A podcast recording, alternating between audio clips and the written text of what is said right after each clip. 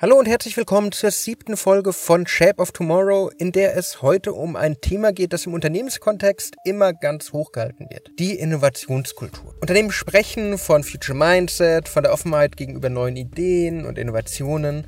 Aber was ist eigentlich eine Innovationskultur? Da schauen wir uns einmal näher an. Shape of Tomorrow. Der Podcast rund um Innovation, Trends und die Zukunft. Mit Innovation Profiler Alexander Pinker. Unter dem Begriff Innovationskultur werden alle Normen, Wertvorstellungen und Denkhaltungen verstanden, die das Verhalten der am Neuerungsprozess beteiligten Personen prägen und an denen diese sich orientieren. Das ist die offizielle Definition von Innovationskultur. Aber was auf dem Papier steht, ist leider nicht immer so leicht umzusetzen. Denken wir zum Beispiel an all die Unternehmen, die Innovation ablehnen, weil sie einfach nach drei Monaten sagten, nee, das wollen wir nicht, das ist viel zu weit, das trifft nicht unseren Unternehmenskern. Denken wir an die Unternehmen, die Kleinigkeiten umgesetzt haben und dann dachten, hey, jetzt sind wir digitale Pioniere, weil sie die IT endlich unter Kontrolle bekommen haben. Das sind alles so Themen, wo man dachte, man hat eine Innovationskultur, aber das eigentlich gar nicht hatte. Und nicht jedes Unternehmen hat wirklich eine Infrastruktur oder auch nur eine Idee, wie der Wandel wirklich funktionieren kann. Einige wollen immer alles sofort umwerfen, alle alten Prozesse durch neue Technologien ersetzen, wollen immer das Neueste, das Beste, das Schnellste. Man nennt diese Leute, diesen Managementstil tatsächlich Fashionistas, die immer dem neuesten Trend hinterherrennen. Andere, genau das Gegenteil, sind wirklich Beginner die verstehen Technologie gar nicht. Die sind froh, wenn sie eine funktionierende Infrastruktur in der IT haben und sehen darin die Innovationskultur garantiert. Und die Dritten? Die Dritten warten erstmal ab, die beobachten. Die sind nicht ablehnend, aber sie rennen nicht jeden neuen Trend, jeder neuen Technologie nach, sondern beobachten und warten. Das sind alles Methoden, wie man an sowas rangehen kann. Also wie sieht eine Innovationskultur aus? Wie kann man das richtig machen? Wie kann digitales Leadership wirklich funktionieren? Und es gibt keine allgemeine Antwort auf diese Frage das doch sehr abhängig davon ist, was die Unternehmer sich vorstellen, wie das Unternehmen ist, wie die Mitarbeiter sind, in welcher Branche man unterwegs ist. Wir können aber schauen, wie es andere machen. Man kann einfach international schauen, wie stellen sich andere innovative Unternehmen auf. Was machen die anders als man selbst? Und kann seine individuellen Lernen daraus ziehen. Man soll es nicht eins zu eins kopieren, aber man kann sehr viel von anderen Leuten lernen. Ein Beispiel findet sich in Japan die Namen Mario, Peach, Luigi, Link, das ist so untrennbar mit Nintendo verbunden. Nintendo machte und macht bis heute mit ihren Konsolen die Interaktion mit Videospielen, wie wir sie heute kennen, erst möglich. Und sie leben uns vor, wie eine gute Innovationskultur funktionieren kann. Durch die Entwicklung persönlicher Spielekonsolen konnten Millionen von Menschen die Spielhallen umgehen und in eigenen vier Wänden die Abenteuer der Videospielhelden erleben. Dies überwand nicht nur Barrieren, sondern erweiterte den Videospielmarkt drastisch. Stellt euch vor, ihr müsstet immer noch in die Spielhallen gehen, um Mario zu spielen, um Breath of the Wild zu spielen oder sonst irgendwas, was ihr heute einfach auf der Switch spielt. Nintendo hat diese Erfolgsgeschichte erst möglich gemacht. Sei es jetzt durch den Game Boy, sei es durch die Wii, die Bewegung reingebracht hat, aber im Gegensatz zu der Konkurrenz wie Sony oder Microsoft sind sie immer wieder über sich hinausgewachsen und haben sich immer komplett neu erfunden. Nintendo hat diesen Ruf, international ein zukunftsorientiertes Unternehmen zu sein. Und seit ihrer Gründung 1889 haben sie auch wirklich einige Risiken auf sich genommen, um die Märkte völlig neu zu erfinden. Und was viele Hörerinnen und Hörer vielleicht gar nicht wissen, Nintendo begann als Spielkartenunternehmen. Die haben klassische Pokerdecks und Spielkarten hergestellt. Doch der Markt der Spielkarten war ein bisschen uneben und irgendwann haben sie gemerkt, der Markt verändert sich. Nintendo wurde klar, dass sie nicht immer mit Spielkarten erfolgreich sein konnten, weil Spielkarten wurden einfach immer unbeliebter. Es kam digitale Technologie auf, es kamen neue Computersysteme auf. Und auch wenn das alles noch in den Kinderschuhen steckte, hat sich Nintendo 1974 dazu entschlossen, neue Wege zu gehen. Zuerst haben sie Videospielkonsolen vertrieben, die Magna Fox Odyssey.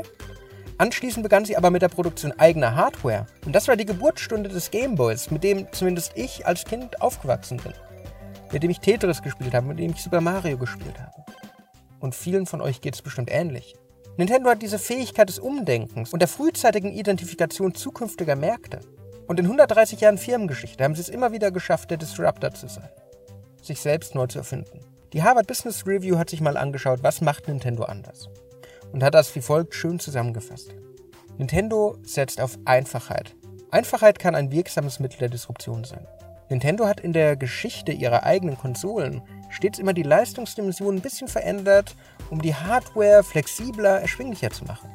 Es waren keine unglaublich teuren Geräte, sondern es lag wirklich die User Experience im Mittelpunkt. Einfache Handhabung, minimiert auf die wesentlichen Bedürfnisse der Zielgruppe. Das hat sie wirklich zum Kundenliebling gemacht. Es waren keine unnötigen Funktionen drin, es war nicht unnötig kompliziert, man musste keine Spiele großartig installieren, sondern man hat einfach die Kartusche reingeschoben und es hat funktioniert. Einfachheit, Convenience ist hier der Schlüssel. Dann haben sie einen Zukunftsblick. Sie sind schließlich vom Kartenhersteller zum Videospielegiganten geworden. Und das ist kein einfacher Weg. Die Verantwortlichen bei Nintendo haben früh die Chancen der Digitalisierung erkannt, der gerade aufkommenden Computersysteme und sahen es als Trend für die nächsten Jahre. Das heißt, sie haben diesen Weitblick gehabt, diese Zukunftsvision. Und das ging immer weiter, von der Gestensteuerung, beispielsweise bei der Wii, zu Virtual Reality, was wir gerade bei der Switch erleben. Sie sind immer Vordenker des Marktes gewesen. Und auch Marktentwicklung waren für Nintendo immer was ganz Wichtiges. Sie hatten nicht nur diesen Zukunftsblick, Sie haben die Entwicklung auf dem Markt als Chance, nicht als Bedrohung gesehen.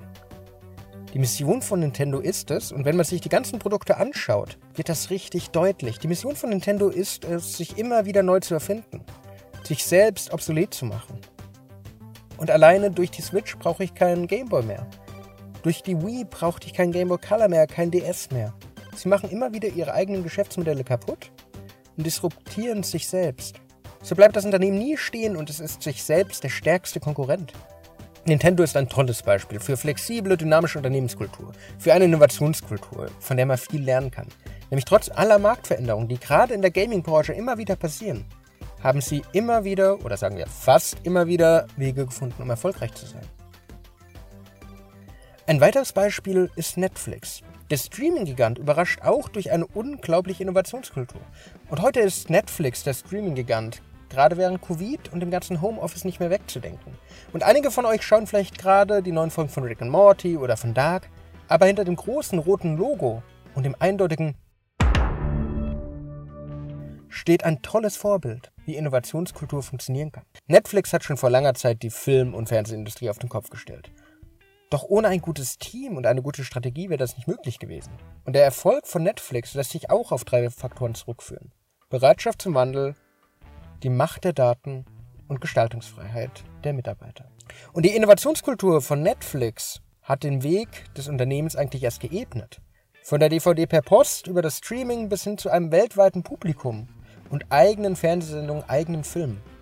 Bis heute ist die ursprüngliche PowerPoint-Präsentation von Netflix-CEO Reed Hastings und der ehemaligen Talentchefin Patty McCord ein Leitwerk für Startups überall auf der Welt, wie Innovationskultur, wie Unternehmenskultur funktionieren kann. Und wie schon Nintendo ist bei ihrer Innovationskultur einfach diese Bereitschaft da, sich selbst obsolet zu machen. Netflix steht dem Spieleunternehmen da nichts nach. Denn Innovation im Streaming-Markt erfordert ebenfalls, dass man mit seiner Strategie stets dorthin geht, wo es der Markt benötigt. Selbst wenn es bedeutet, dass man sein eigenes Geschäftsmodell immer wieder neu erfinden muss. Und die Zeiten, dass Netflix zum Beispiel DVDs per Post verschickt hat, die sind lange her. Man erkennt sehr viel von der aktuellen wandlungsfähigen Startup-Kultur in dem Gedankengut von Netflix. Und diese Innovationskultur hat der Streaming-Anbieter immer gelebt. Von der Disruption der DVD-Verleiher, mit dem Postversand von Filmen über digitale Streaming-Angebote, bis zur Produktion eigener Filme und Serien, wie sie es heute machen. Nach und nach hat das Unternehmen, und das ist wirklich beeindruckend, den kompletten Medienmarkt, die komplette Medienindustrie auf den Kopf gestellt. Hat Sachen möglich gemacht, die vorher nicht denkbar waren. Und gibt heute, aktuellen Zahlen zufolge, rund 12 Milliarden Dollar für die Programmgestaltung aus. Und Data Analytics und Konsumwissenschaften sind da der Schlüssel zum Erfolg. Sie schauen wirklich, was schauen ihre Nutzer. Sie schauen, was sind für Präferenzen da, welche ähnlichen Personengruppen zu dem aktuellen Nutzer gibt es noch und was mögen die, was schauen die gerne. So werden diese Empfehlungen, die ihr auf dem Netflix-Startbildschirm bekommt, immer besser, immer genauer und treffen genau euren Geschmack. Auch Gestaltungsfreiheit und Disziplin aller Mitarbeiter ist gefragt. Sie schauen wirklich, dass alle Mitarbeiter ihre eigenen Ideen einbringen. Sie schauen, dass alle Mitarbeiter das Unternehmen gestalten können, dass sie sich wohlfühlen, dass sie die Vision verstehen und dass sie alle an einem Strang ziehen. Das hat man nicht in vielen Unternehmen, aber auch da kann man ziemlich, ziemlich viel abschauen. Weil wenn ich alle an Bord hole, dann ist eigentlich schon mal eine wirkliche Innovationslandschaft da. Dann ist Innovationskultur gelebt. Netflix wäre nichts ohne seine Mitarbeiter. Sie setzen hohe Erwartungen an diese und im Manifest der Netflix-Kultur finden sich daher auch wirklich starke Anforderungen. Aber sie wollen auch immer, und das steht da auch explizit drin, dass der Status quo kritisch betrachtet wird, dass man harte Entscheidungen trifft, ohne sich zu quälen, dass man immer wieder sich neu erfindet. Das ist die Freiheit, aber auch die Verantwortung der Netflix-Mitarbeiter. Und diese Faktoren machen Netflix zu dem, was es heute ist. Und es ist nicht mal 20 Jahre alt. Aber heute hat es die Filmindustrie auf den Kopf gestellt, hat Oscar-Nominierungen bekommen und bringt Jahr für Jahr, Monat für Monat neue Highlights auf den Markt. Nintendo und Netflix sind wirklich Beispiele, wie Innovationskultur funktioniert. Kennt ihr weitere Beispiele für eine tolle, wegweisende Innovationskultur? Kennt ihr weitere Beispiele von Firmen, die einfach die Art zu arbeiten verändert haben? Dann schreibt sie mir. Lasst uns teilhaben. Und ich schaue sie mir das nächste Mal an. Wenn euch die heutige Folge gefallen hat, dann lasst mir ein Like da, dann folgt mir bitte und ich freue mich auf die nächste Folge und wünsche euch eine schöne Woche. Bis zum nächsten Mal. Shape of Tomorrow. Der Podcast rund um Innovation, Trends und die Zukunft. Mit Innovation Profiler Alexander Pinker.